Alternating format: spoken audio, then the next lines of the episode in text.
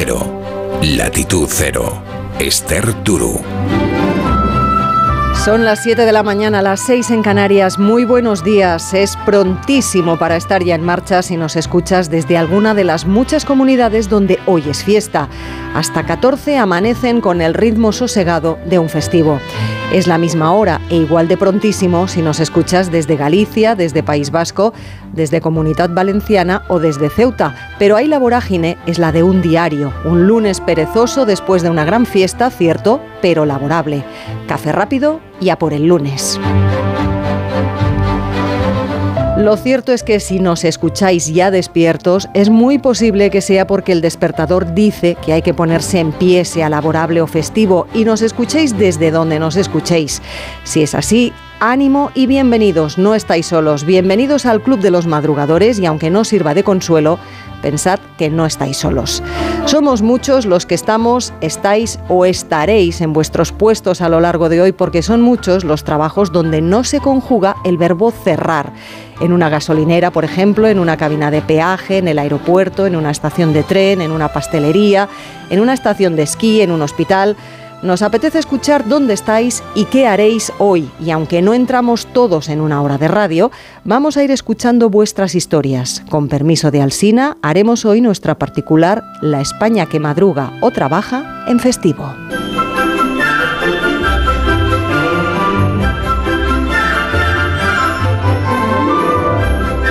Buenos días, soy Soledad, enfermera urgencióloga en el SUMA 112 la Navidad es un periodo que no deja indiferente a nadie. Las emociones, los sentimientos, todos, los positivos y los negativos, y que tan importantes son para nosotros, puesto que afectan al estado de, salud de nuestros pacientes, están más a flor de piel que nunca.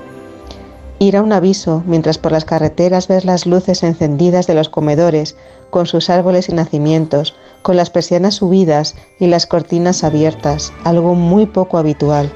Entrar en los portales, el olor a asado, a dulce recién hecho. Recuerdas a los tuyos que estarán celebrando sin ti pero contigo en sus corazones y sientes tristeza y añoranza. Pero subes las escaleras rápidamente porque quieres que la persona a la que vas a atender celebre muchos más 25, porque no quieres que su familia sienta el vacío de la ausencia en los siguientes. Por este trabajo, porque es especial, porque es singular, Seguimos reclamando la especialidad en medicina y enfermería de urgencias. Soy Eugenio García Morato, comandante de Iberia en el Airbus 350 y 330. Quería contaros que hoy a mí también me toca pasar este día tan especial lejos de mi familia, ya que como piloto me toca cubrir la ruta Madrid-Quito. Mi tripulación y yo, en día festivo para la mayoría de los españoles, estaremos cumpliendo con nuestras obligaciones laborales para que los pasajeros a los que llevamos en el vuelo de hoy lleguen a su destino y puedan reunirse con los suyos en estas fechas tan señaladas. Aprovecho esta oportunidad para desearos en mi nombre y en nombre de mi tripulación felices fiestas y un feliz año nuevo.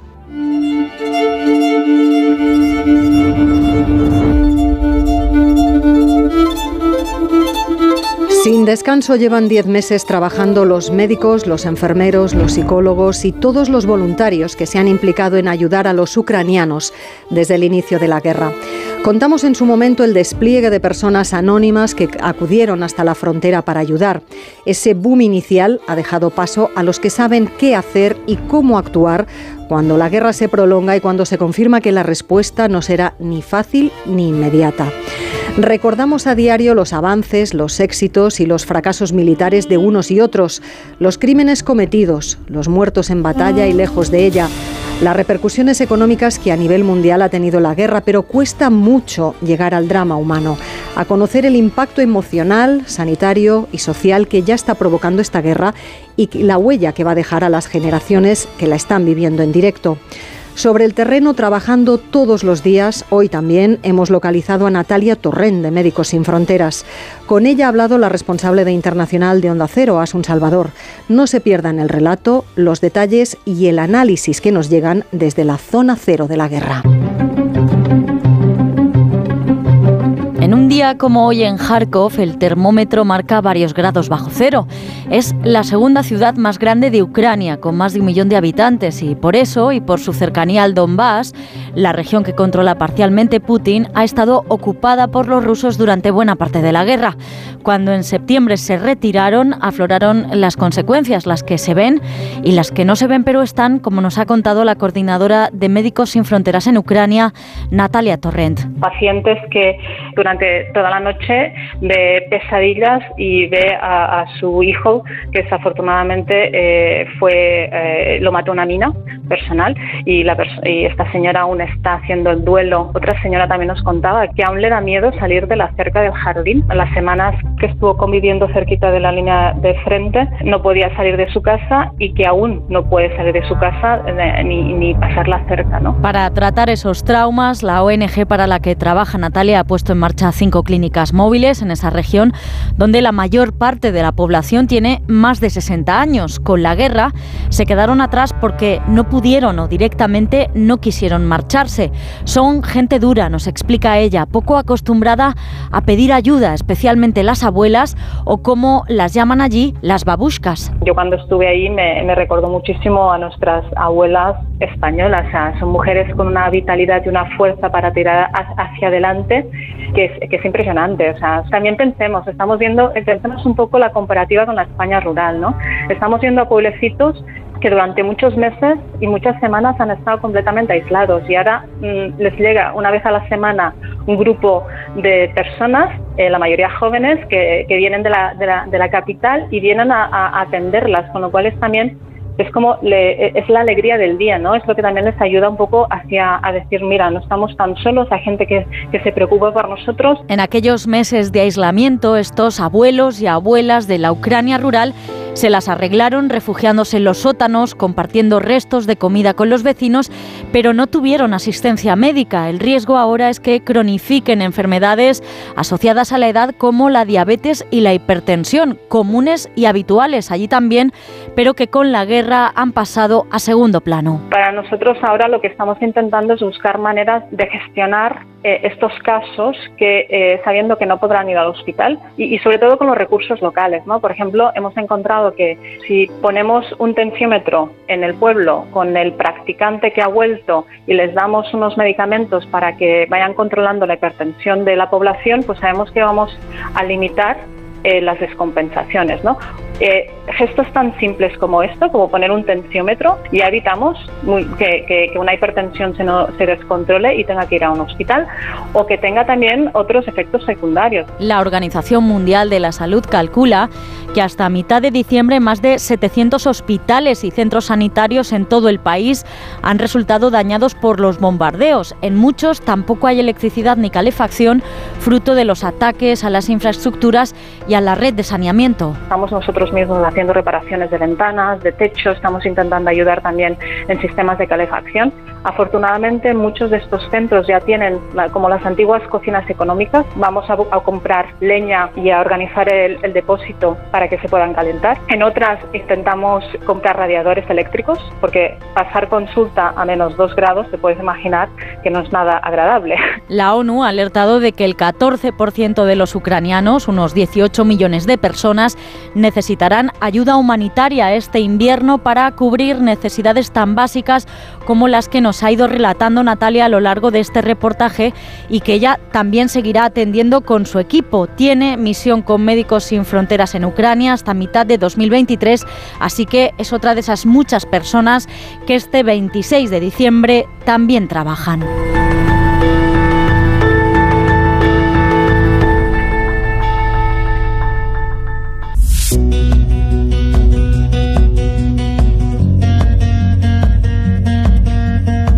Latitud Cero, Esther Turu.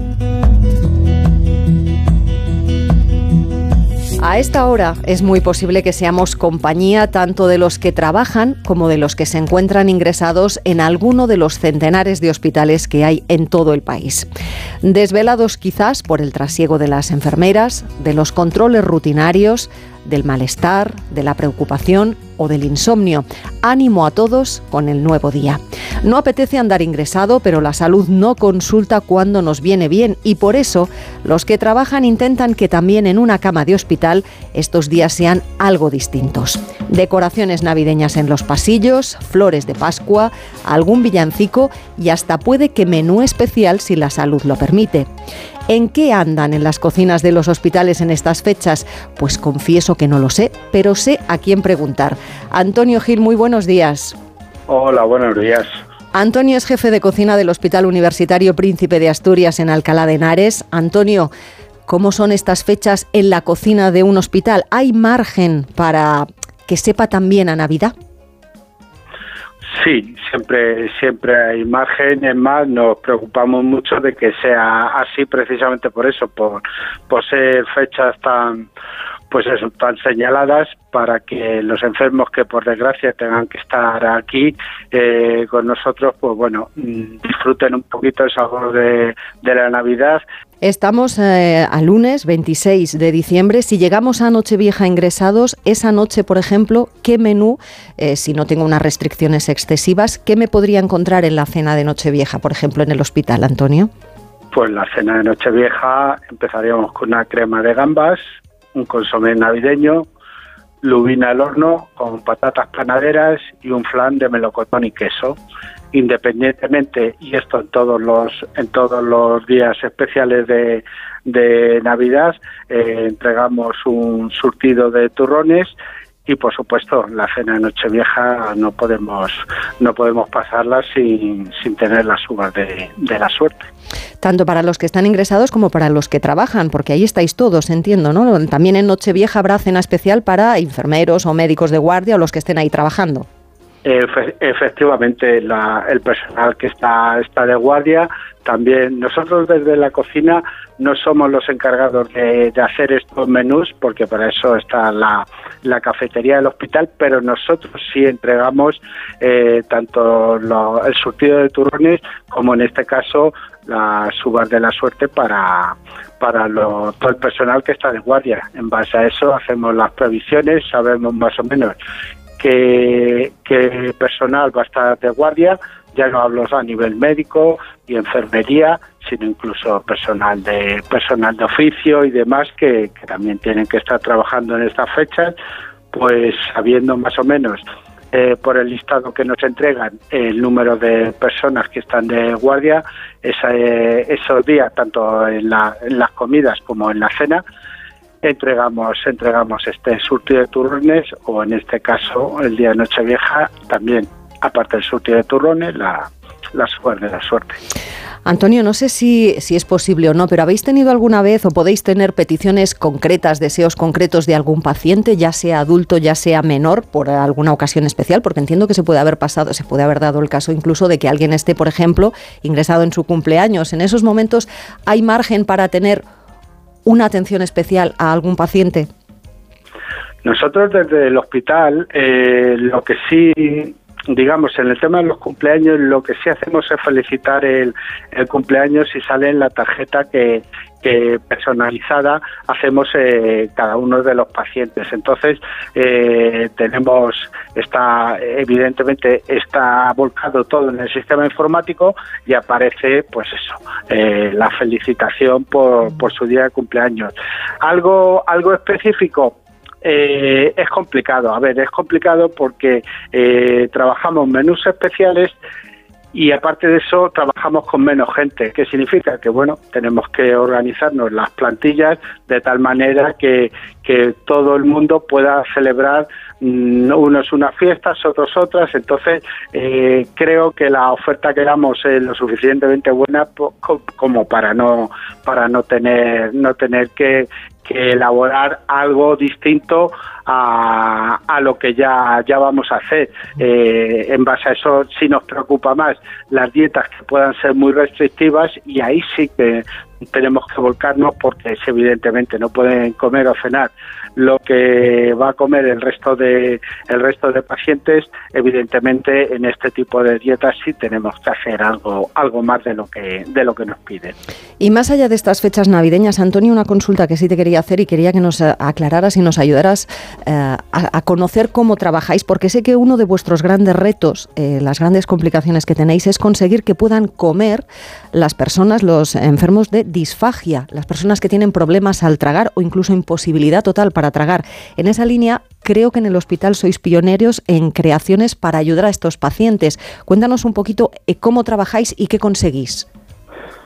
Bueno, vamos a ver, eh, el hospital, la unidad de nutrición clínica y dietética, junto con el servicio de cocina, eh, ha creado una, una unidad que evidentemente lo que se preocupa muy mucho y en base a eso hemos llegado, llegamos a ser un hospital referencia, yo diría que en toda España, para que el enfermo con, con dificultad en la deglución puedan comer no solo puré y el yogur, que básicamente son las dos cosas a ser trituradas que, que se puede, podrían comer sin dificultad. Eh, nosotros hemos dado un paso más allá para que estos enfermos puedan comer de aspecto inicial un, un menú en el cual hay un, hay un plato con distintas texturas, una textura sólida, una textura eh, medianamente líquida y en base a eso, con la conjunción de y el y, la, la idea que damos nosotros a estos enfermos para que sepan cómo tienen que mezclar que se convierta en una única textura y puedan deglutir. ¿Qué significa esto? Pues que bueno, que el enfermo no ve el típico puré, puré no ve el típico yogur y está viendo comida que puede comer perfectamente todo, todo el mundo. Con lo cual, eh, yo animo a las familias que tengan, que tengan algún, algún problema eh, en cuanto a algún miembro de, su unidad eh, para, para esto, para que tenga dificultad en la devolución, para que puedan realizarle estos menús que al final mm, de alguna manera no les hace apartarse de la idea de que vamos a comer todos y vamos a comer en familia. Incluso estos menús se pueden se podrían derivar para el resto de los componentes de la familia. De esta manera no marginamos de alguna, mm. de alguna forma a estos, a estos enfermos. La importancia de comer también por la vista, ¿no? que nos resulte atractivo, que no sea, como decías tú, la textura diaria de un puré o de, o de un yogur, sino que, que parezca comida, ¿no? que parezca lo que están comiendo los demás. ¿no? Además está claro, vamos a ver, ya he comentado, somos un hospital referencia en España, manejamos mucho el tema de los moldes, pues que esta comida pueda ir en, eh, hecha en un, a través de un molde con una textura diferente, con una forma diferente, manejando los colores, manejando, por supuesto, a la hora de la elaboración las cocciones de estos alimentos y, de esta manera hacemos un plato vistoso y un plato que tiene total, total éxito. Es más, hace unos días tuvimos las quintas jornadas en el hospital de disfagia orofaringea y bueno, pues siguen siendo un éxito como todas y cada una de las que, de las que llevamos hechas. Antonio, hablas con pasión de tu trabajo, de cocinar para los demás en un hospital. ¿Te puedo preguntar cuánto llevas trabajando eh, en las cocinas de un hospital y cómo se llega a trabajar en la cocina de un hospital? Mm, bueno, llevar pues entre, entre con 19 años y tengo 61. Con eso digo todo. Toda tu vida. Eh, evidentemente en distintas categorías. Yo empecé por la categoría más baja, lo que es el pinche cocina, y he ido ascendiendo, eh, me he ido formando, evidentemente, y con eso eh, suficiente para poder llegar hasta, hasta donde he llegado y por supuesto que bueno mm, cada en cada categoría ha sido un reto y un reto que vamos salvando yo creo mm, no voy a pecar de, de, nada, pero que bueno, creo que vamos salvando todas las, todos los retos que se van, se van plantando, con lo cual yo, yo estoy orgulloso de ello. Pues Antonio, muchísimas gracias por vuestro trabajo. Ha sido un placer, un placer conocerte y escucharte aquí en Onda Cero. Que tengáis buena semana y que tengáis buenos festivos los que tenemos por delante. Nochevieja, que les preparéis ese menú maravilloso del que estabas hablando, Año Nuevo y que vaya todo muy bien. Muy bien, pues muchísimas gracias a todos y que pasen el resto de las fiestas navideñas pues lo mejor posible y en familia siempre. Muchísimas gracias.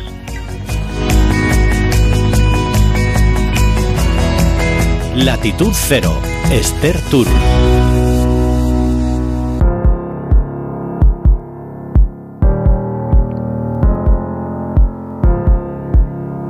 Según la pirámide de población de España, en este país la mayoría de los ciudadanos tienen más de 40 años de edad. El grupo más numeroso entre 45 y 49 y hay más hombres que mujeres hasta los 60 años. Ahí la realidad cambia y hay entonces más ellas ellos. La esperanza de vida que sigue aumentando hace que 150.000 personas estén en la cúspide, en lo más alto de esta pirámide, con más de 95 años. Y en España hay también 3 millones de personas con más de 80 años. Algunos viven en casa y con buena salud. Otros, con más dificultades en su día a día, viven en residencias. Son nuestros mayores oyentes y para ellos también tenemos saludos y mensaje con todo cariño de las personas que les cuidan a diario. Hola, buenos días. Mi nombre es Sandra. Soy cocinera en el Centro Residencial Virgen del Faro, que pertenece a CESADE. Estamos ya con los preparativos de la comida para nuestros residentes. Son lo primero durante todos los días del año, pero en estas fiestas, pues en especial. Bueno, por aquí estamos partiendo ya las verduras para elaborar el, redondo de ternera que va con un gratén de patata. Mis compañeros en este tropas están, están con la cocción de los langostinos. Por otro lado, eh, estamos preparando el menaje para la presentación. Y de postre, hoy tenemos una torrija pues, que les encanta. Eh, hoy nos toca trabajar, pero para ellos todo es poco y nos volcamos aún más para que todo, para que todo salga genial. Soy María José y aunque sea festivo, pues aquí siempre hay una persona donde realiza actividades con ellos para que se entretenga durante el largo del día que no se diferencie si es festivo o un día normal y corriente, siempre tienen algo. Tenemos preparado un bingo navideño donde se le colocarán, se repartirán gorritos de Navidad de Papá Noel y, haremos un bingo donde sortearemos detallitos navideños, donde ellos se lo pasan bomba, la verdad les gusta bastante esta actividad. Y así que nada, que aunque sea fiesta, que se trabaja como un día y corriente, porque ellos la verdad que lo agradecen bastante. Nada, un saludo y que tengan un buen día. Soy Inma Pérez Crespo, trabajo en la residencia del Novo Santipetri, en Chiclana, Cádiz. Y bueno, deciros que estamos trabajando para y por los residentes, para darles todo el cariño que podamos y que ellos se sientan como en casa, como una verdadera familia, que así es, ellos para nosotros son nuestros familiares y nosotros para ellos somos su gran familia. Este trabajo es un poco duro, pero a la vez es muy satisfactorio y estamos muy agradecidas de poder trabajar y cuidar a gente tan maravillosa. Bueno, felices fiestas.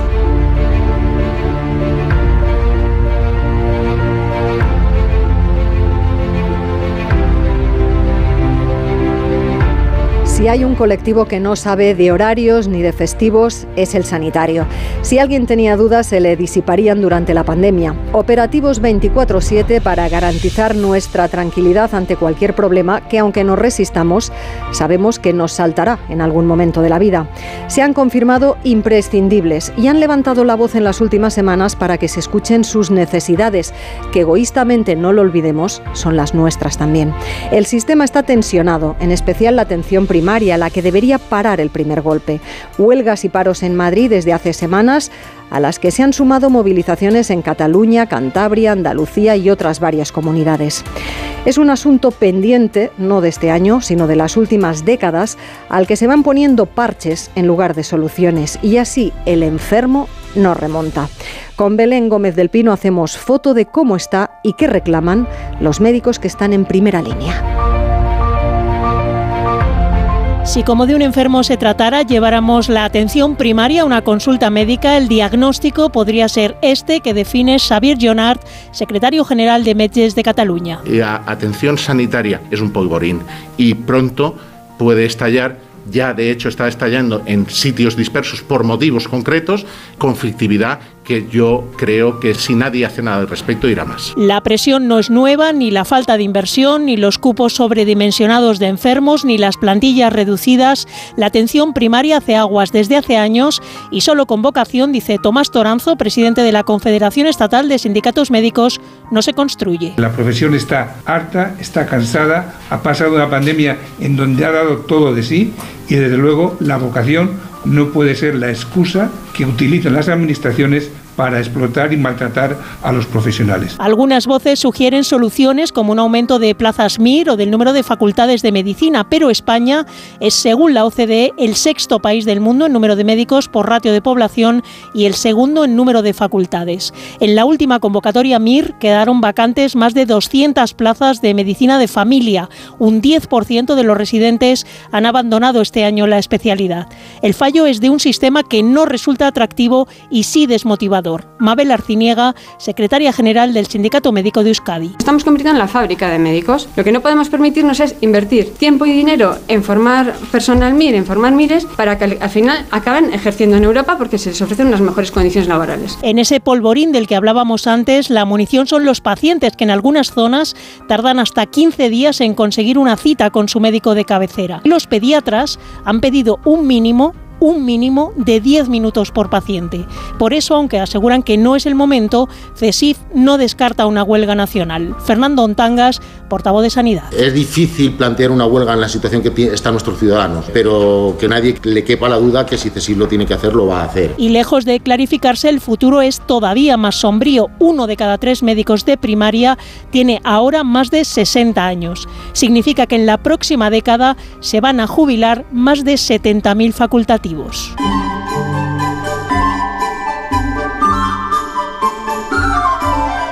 Mi nombre es María del Mar Huelva Domínguez y trabajo como conductora profesional en GTO desde el año 2017. Y pues nada, deciros que yo trabajo con mi marido en transportes internacionales, en trayectos internacionales y nos turnamos en la conducción, nos, turnamos en, el volante. Esto pues hace que nos sintamos un poco más acompañados en estas fiestas tan entrañables y lo hace más ameno, pero que aunque sí es cierto que, se echa mucho, mucho de menos a la familia, la verdad es que sí.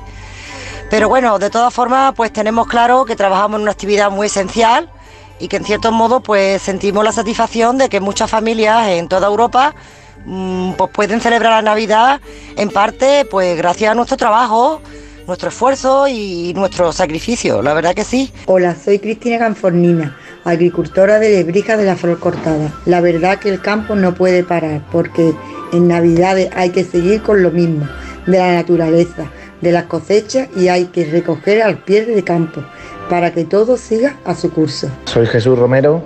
Eh, soy agricultor de alcachofa, brócoli, coliflores y la verdad que el campo no puede, no puede parar en Navidad porque las cosechas no tienen días de fiesta.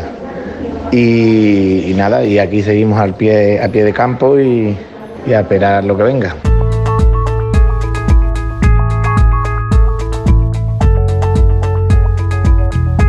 Agotamos un año complicado para muchos sectores que han ido trasladando a la calle sus reivindicaciones para sortear una inflación disparada que ha complicado la vida a casi todos los ciudadanos. Pese a eso, y puede que como resaca aún de los años COVID, las calles bullen en cuanto hay un puente, los restaurantes funcionan, los hoteles están llenos y montarte en un tren o en un avión es confirmar que hay muchos dispuestos a aprovechar y a vivir el momento.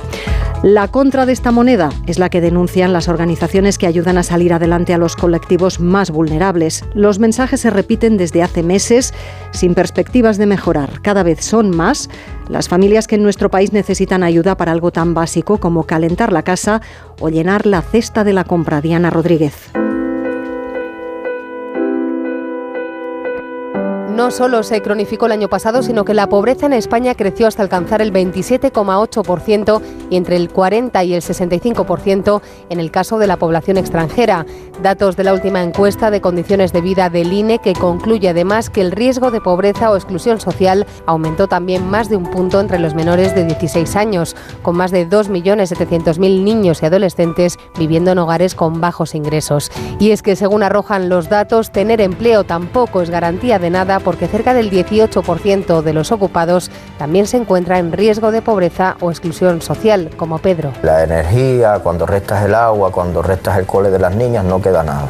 Así de simple y hemos intentado acceder a diferentes recursos que establece el gobierno, como por ejemplo el, ingreso mínimo vital, y siempre nos encontramos en un limbo. Aunque con dos décimas menos que el año anterior, el 8,3% de los hogares está también en situación de carencia material y social severa. Familias que no pueden permitirse comer carne, pollo o pescado al menos dos veces a la semana o que no pueden hacer frente a gastos imprevistos, un 33%. Además, el 14,3% no puede mantener su vivienda a una temperatura adecuada y el 14,4 se retrasa de forma frecuente en el pago de las facturas. Nos lo cuenta Tamara. En este momento los ingresos que tengo yo ahora mismo en mi casa son de cero.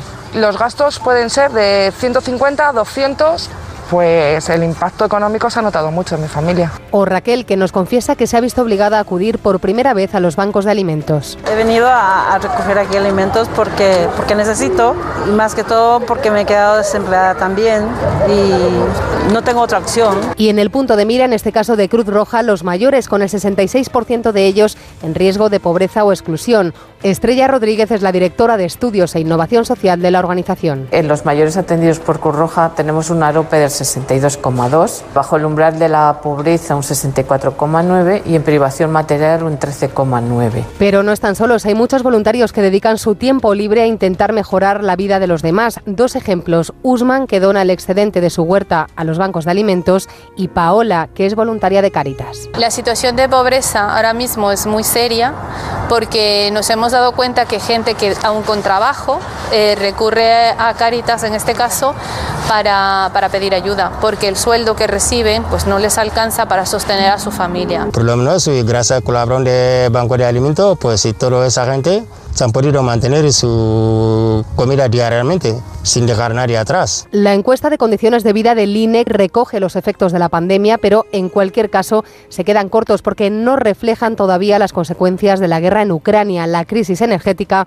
o la subida desbocada de la inflación. Una situación de pobreza que, tal y como lamenta el defensor del pueblo, hemos normalizado, advierte Ángel Gabilondo, de que estamos ante una lacra que debemos tomarnos en serio. Me gustaría que enfrentáramos con todas las posibilidades que tenemos de un Estado social y democrático de derecho el problema de la pobreza y la desigualdad como un problema fundamental de nuestro país. A lo que hay que añadir que estamos ante un mapa de la pobreza desigual por comunidades y es que quienes residen en Canarias, Andalucía y Murcia tienen más dificultades, según el INE, que el resto de españoles para llegar a fin de mes.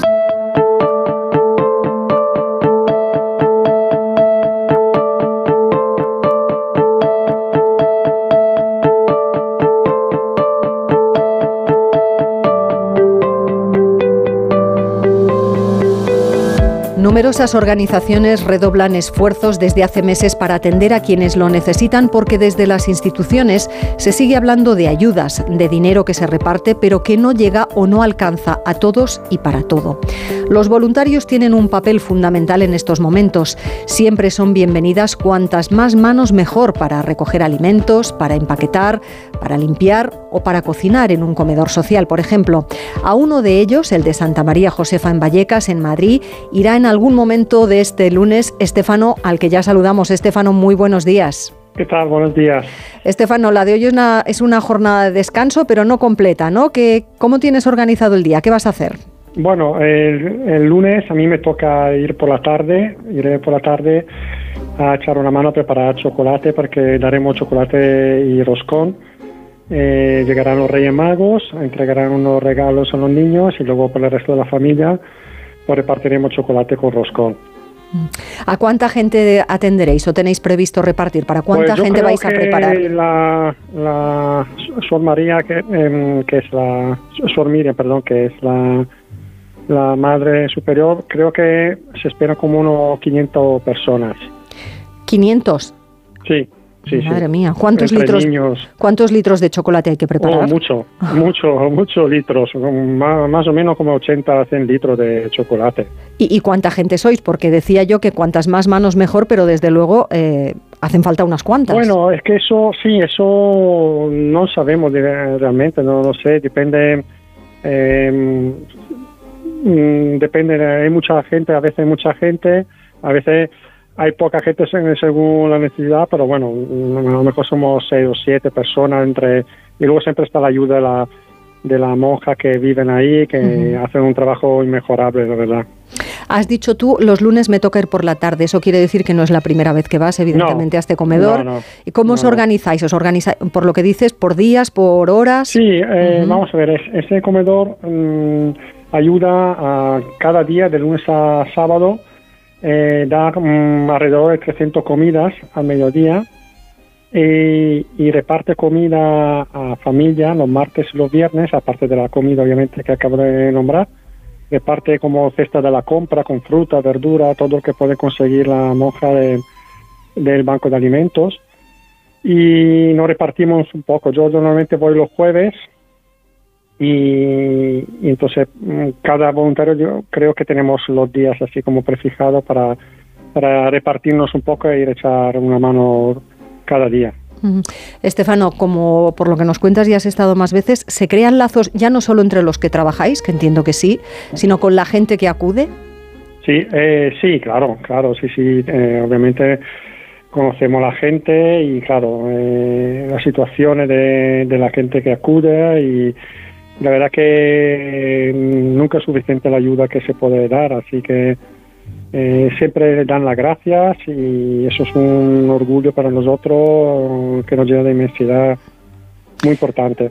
Eh, mm, por lo que dices, repiten habitualmente, ¿no? Es un perfil concreto de la zona, del barrio, los que pueden acudir a ese comedor, ¿no? Claro, sí, sí, es familias o personas que necesita, pues eso, no llega a final de mes con la comida y, y entonces, claro, es a través de eh, creo de un, del SAMUR eh, social y todo eso tiene que estar escrito, tiene que tener una serie de papeles para poder venir a recoger comida. Y al final son siempre la misma persona, es un del barrio obviamente porque es un barrio como sabemos no es lo más rico de Madrid pero con mucha gente necesitada pues y entonces la, crisis pues ha golpeado mucho más ahora en ese, en ese tipo de entornos. ¿Alguna anécdota de estas últimas semanas o de estos de los meses que llevas tú colaborando con ellos? ¿Algún sucedido especial? ¿Alguien con quien has conectado especialmente? ¿O esta tarde, por ejemplo, los chavales, ¿no? los chicos? ¿Has tenido ya ocasión de estar con ellos en alguna otra ocasión? Eh, no, la verdad que no, no, he tenido ninguna cosa particular. Yo siempre me llevo la sonrisa que, que, te dan y las gracias que nos dan cuando le damos la comida y eso me lo llevo dentro y, y, sobre todo eh, por la gracia que me dan también la monja cuando cuando acudo y me voy, ¿sabes? Porque eh, es súper agradecido y eso para mí es lo más importante. ¿Qué cocináis? ¿Qué cocináis cuando vais normalmente? Y no sé si en estas fechas se ha podido hacer algo especial o no. Eh, hay un, otro tipo de comida, entonces intentamos hacer una comida que valga para todo. Siempre hay un primero y un plato principal. Y luego frutas, yogures, y que es un menú bastante, bastante ocurrido, vamos. Pues Estefano, que tengáis una tarde maravillosa, que salga riquísimo el chocolate y te agradecemos que estés aquí, vuestro trabajo y hazlo extensible a todos los compañeros que estéis, a todos los voluntarios que estéis esta tarde. y a la monja Y a las monjas, efectivamente, que son las que organizan y lo mantienen, ¿no? Sí, sí, que tiene, que tiene ahí que pelearse para conseguir comida y con la varias empresas y la verdad que están apoyadas y pero nunca es suficiente, entonces siempre están ahí luchando para conseguir más y para que más gente necesitada le falte el menos posible de comida, por lo menos. Venga, muchísimas gracias. Hasta luego, Estefano. Hasta, luego, hasta luego. Latitud Cero, Esther Turu.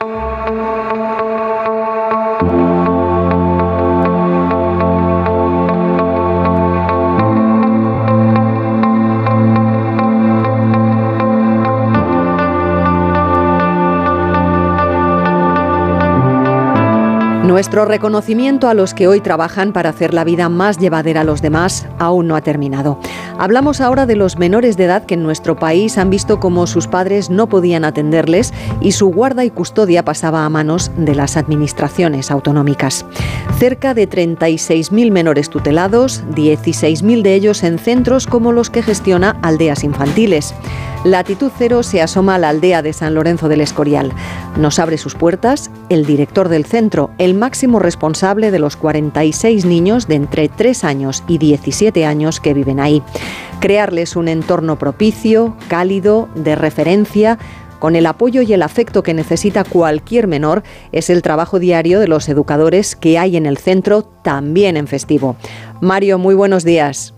Buenos días y felices fiestas. Gracias, igualmente. Entiendo que a estas horas todavía hay algo de silencio en los hogares donde, donde estáis, Mario. Pues sí, claro, porque ya estamos de vacaciones, acabamos de celebrar la Nochebuena y la Navidad y pues los chicos están, están en casa y ahora pues se levantan, pues como hacemos todos, ¿no? en fiestas nos levantamos con más tranquilidad, desayunamos, compartimos en familia y eso es lo que hacen aquí los, chicos y las chicas de, la aldea infantil de San Lorenzo. Para los que no conocemos o no se han acercado nunca a esta aldea o a alguna parecida, cuando dices casa, cuéntanos un poco cómo están repartidos, cómo funcionáis. He hablado yo de 46 niños, no sé si tengo el dato actualizado. Cuéntanos un poco, haznos la foto de dónde estáis y qué hacéis.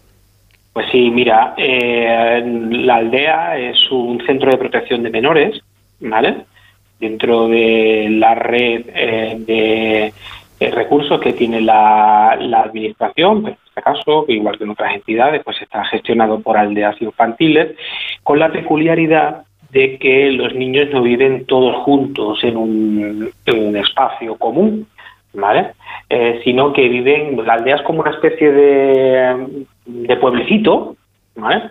Que hay unas, unas casitas, como unos chalecitos, y en cada chalet vive un grupo de seis o siete niños. Nosotros trabajamos con grupos de, de hermanos, hay grupos de dos, tres, incluso de, cuatro hermanos. Hay niños que no que no tienen hermanos y, y, comparten aquí el espacio con sus compañeros, con la te decía la peculiaridad de que en vez de estar todos juntos en un edificio, viven en, casitas. Son casitas completamente pues, como lo sería la tuya o como lo es la mía, con su comedor, su zona de estar, sus habitaciones individuales, sus cuartos de baño, ¿vale?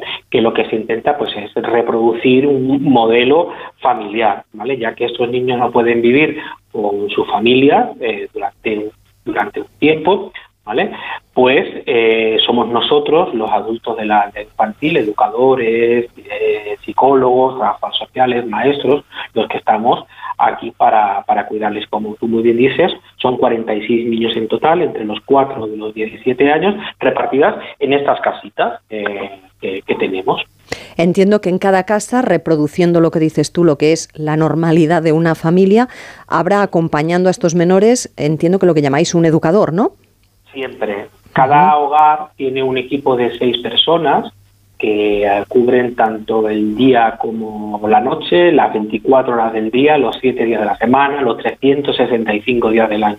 La aldea no para nunca, siempre, siempre está funcionando para atender a los chicos y en todos los momentos, y en, la, en, las épocas de colegio, en las vacaciones, en los festivos, en los momentos más, más importantes de cada, de cada uno de ellos, hay un equipo de, de personas que son referentes, son estables, son siempre los mismos para dar con esa cobertura de permanencia y de estabilidad, que es lo que todos necesitamos cuando estamos creciendo en familia. Mm, y en ese reconocimiento que hacemos esta mañana, ahí se engloba, os englobáis vosotros, ¿no? Los educadores que hoy también en festivo estaréis ahí, como dices tú, porque esto es el día a día y, es como, como el padre, ¿no? Que no, no, no, no, tiene vacaciones, estáis ahí todos los días. Claro, aquí estamos, aquí estamos todo, todos los días del año y, bueno, pues para atender todas las necesidades y toda la contingencia y, y la vida al final de lo que de lo que los chicos y las chicas necesitan tanto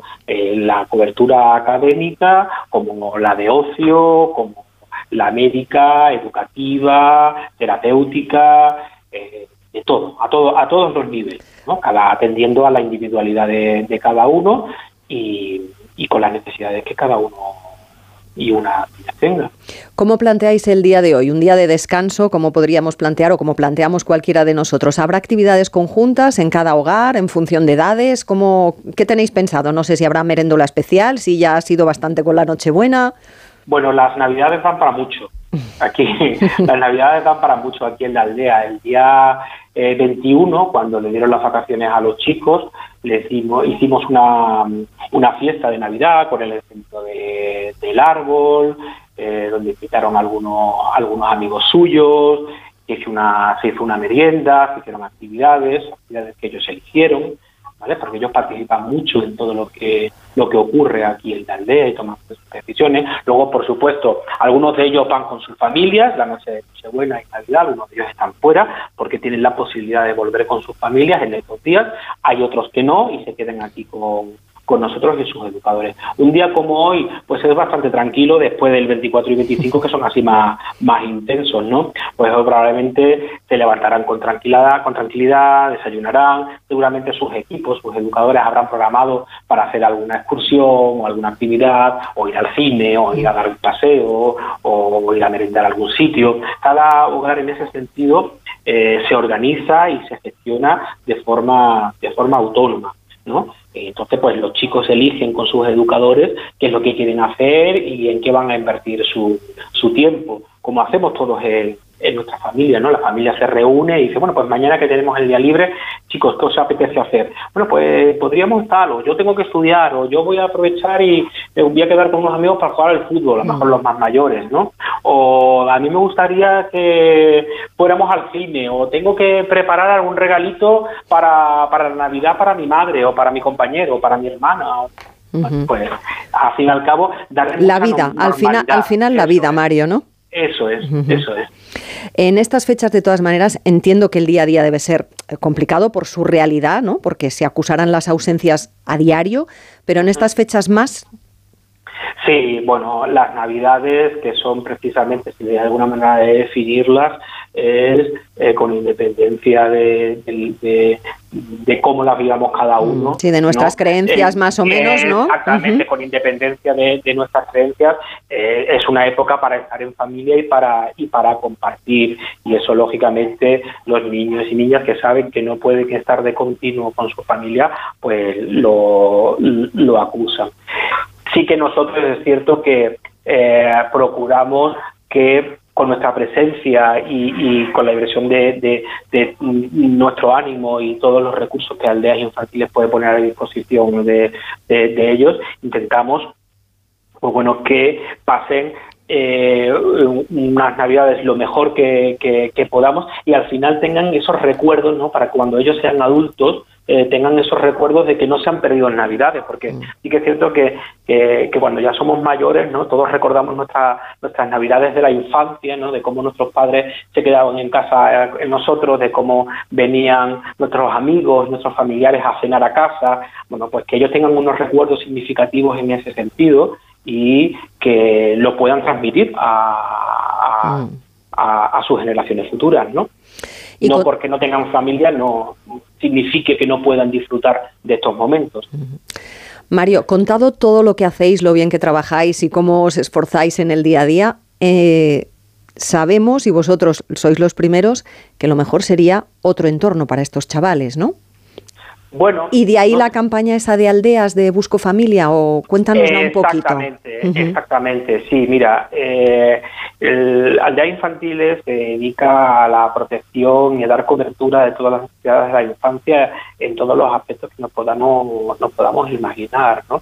Eh, uno de ellos, y quizás el más tradicional, es el que se da en la aldea, en los contextos residenciales, pero Aldeas Infantiles también trabaja en la prevención, no solamente en la, en la protección. Y dentro de la protección, allá de la, de la prevención, queremos diversificar y atender los modelos, los modelos de protección. Y uno de ellos es pues este programa que ha salido ahora recientemente, el Acoge Smart, que es pues, el acogimiento profesionalizado con indicación exclusiva para niños y niñas para ofrecerles la oportunidad de poder estar en una familia que igualmente pueda dedicarse plenamente a ellos y a ellas porque lo, necesiten y no tengan que estar en un, en un contexto residencial, ¿no? De manera que podemos diversificar, darle mayor amplitud a espacios de, intervención y, y de trabajo profesionalizado.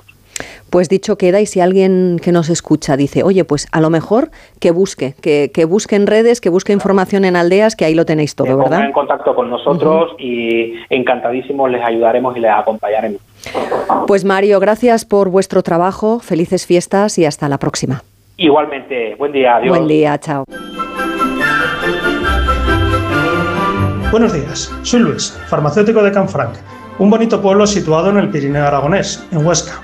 Aunque hoy es festivo, esta semana estamos de guardia, así que ya estamos preparados para un día en el que nos tocará tratar seguramente alguna indigestión propia de estas fechas, dispensar medicamentos que se han terminado o olvidado, responder dudas, asesorar sobre pequeñas dolencias y quizás realizar algún test COVID y dar consejos en caso de positivo. Feliz Navidad y próspero año nuevo a todos, en especial a quienes hoy estarán también de guardia y a todos los oyentes de Onda Cero.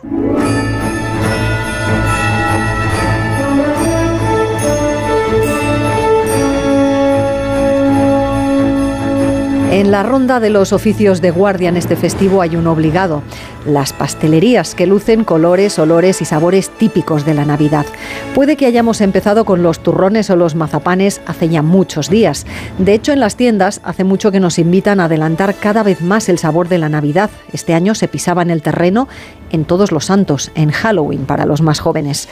En casa seguro que hay dulces de todo tipo, pero si por un descuido nos hemos quedado cortos o se han agotado después de la Nochebuena y la Navidad, tranquilos porque hay donde acudir y renovar despensa. Hoy en muchas comunidades las tiendas están abiertas y las pastelerías siempre.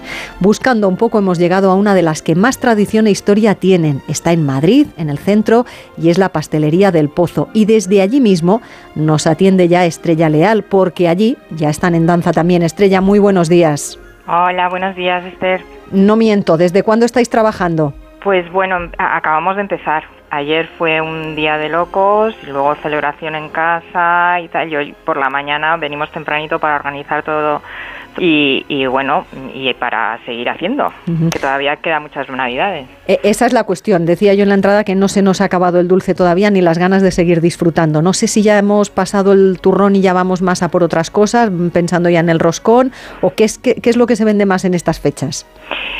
Bueno, ahora empezamos mm, a preparar mm, todo lo necesario para la cena de fin de año. Pues empanadas, bolovanes para rellenar en casa, eh, todo tipo de, de- de dulces, de, de tartas, de, de postres, de un montón de cosas. ¿Hay algún producto estrella en esta temporada o algo que hayáis innovado en este año? Pues innovar, innovar no, porque somos mm, muy tradicionales. Siempre que nos da por innovar, al final mm, Volvéis al origen. Sí, porque porque la gente es, lo que pide es lo que por lo que es famosa la tienda, por el hojaldre, las planchas de crema y de cabello de ángel, sobre todo eso. O sea que innovaciones nosotros pocas, la verdad. ¿Y vosotros sois más de turrones envasados o de esas piezas tan gigantes que vais cortando? Pues mira, procuramos envasarlos, porque a la hora de, de despachar es mucho más cómodo, ¿sabes? Las, las partimos dependiendo del turrón, algunos en, en tabletas de 500 gramos y otras de 300, ya las envasamos, las tenemos todas envasaditas y es pedir y despachar, ¿sabes? ¿Y cómo ha ido el tema del dinero y de la inflación, Estrella? Pues un horror, ¿qué te voy a decir? ¿Habéis tenido que repercutir precios? ¿Se ha notado en las ventas? Sí, pero no lo suficiente, claro. No puedes subir mm, todo lo que. No puedes repercutir todo lo que ha subido, claro, porque es que ten en cuenta que hay productos como el azúcar o la harina que han subido un 30 y tantos, un 50%. Entonces, pues claro, hemos subido los precios un 10%, pero, pero, pero es que no, no da. ¿Y, y se ha notado en las ventas o, o en estas fechas y ante los dulces de Navidad decimos que pa'lante sea lo que sea?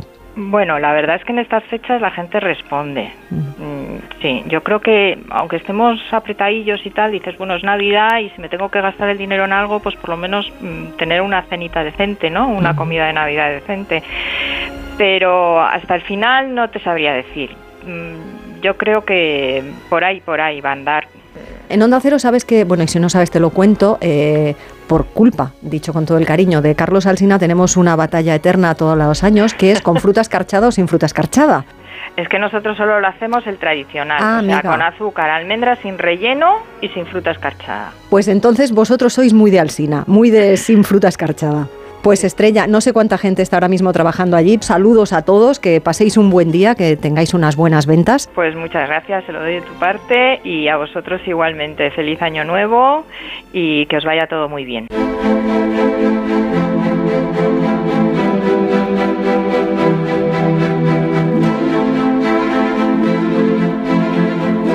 Terminamos con buen sabor de boca y con agenda de actividades y de citas. El ocio y la cultura saben que es en festivo cuando deben redoblar esfuerzos.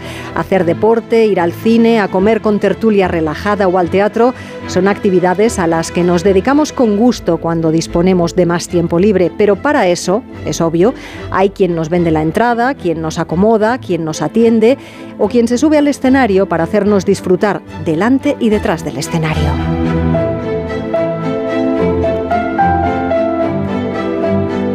Nombre es Ángel y trabajo como educador en CaixaForum Madrid. Aunque hoy es festivo, estaré en el centro realizando visitas comentadas a la exposición de Visiones Expandidas. Desde aquí quiero mandar un saludo a todo el mundo, y en especial a mis compañeras y compañeros de profesión, que tanto hoy como cada día tratamos de hacer que jóvenes y mayores aprendan, conozcan y disfruten la cultura tanto como nosotros hacemos.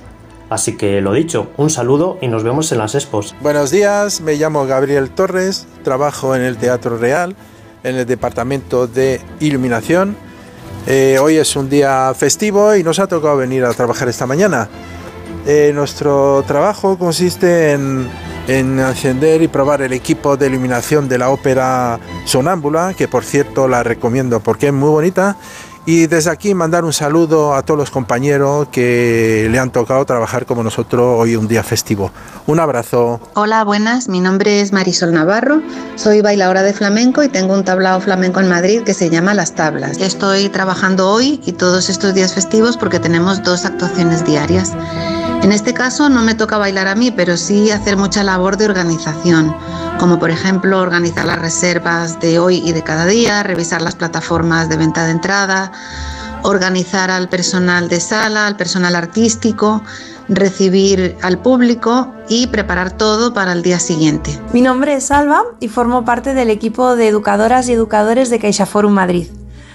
Una de mis vocaciones es acercar el arte y la cultura a todo tipo de públicos, desde los más pequeñitos hasta los más mayores.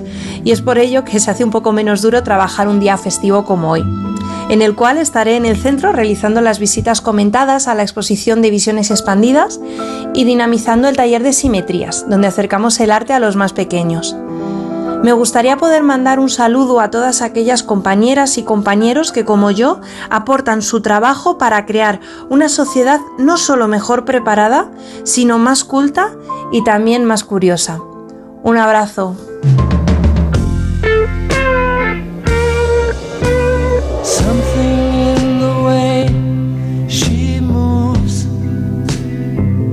Contando historias y escuchando vuestras voces, hemos llegado a las 8 de la mañana, a las 7 en Canarias. Tiempo para la actualidad del día con el equipo de guardia de más de uno y con Rubén Bartolomé al frente. Como siempre, un placer compartir tiempo con todos ustedes. Gracias a la redacción de informativos de Onda Cero y a la realización técnica de David Peñalba. Así da gusto trabajar en festivo.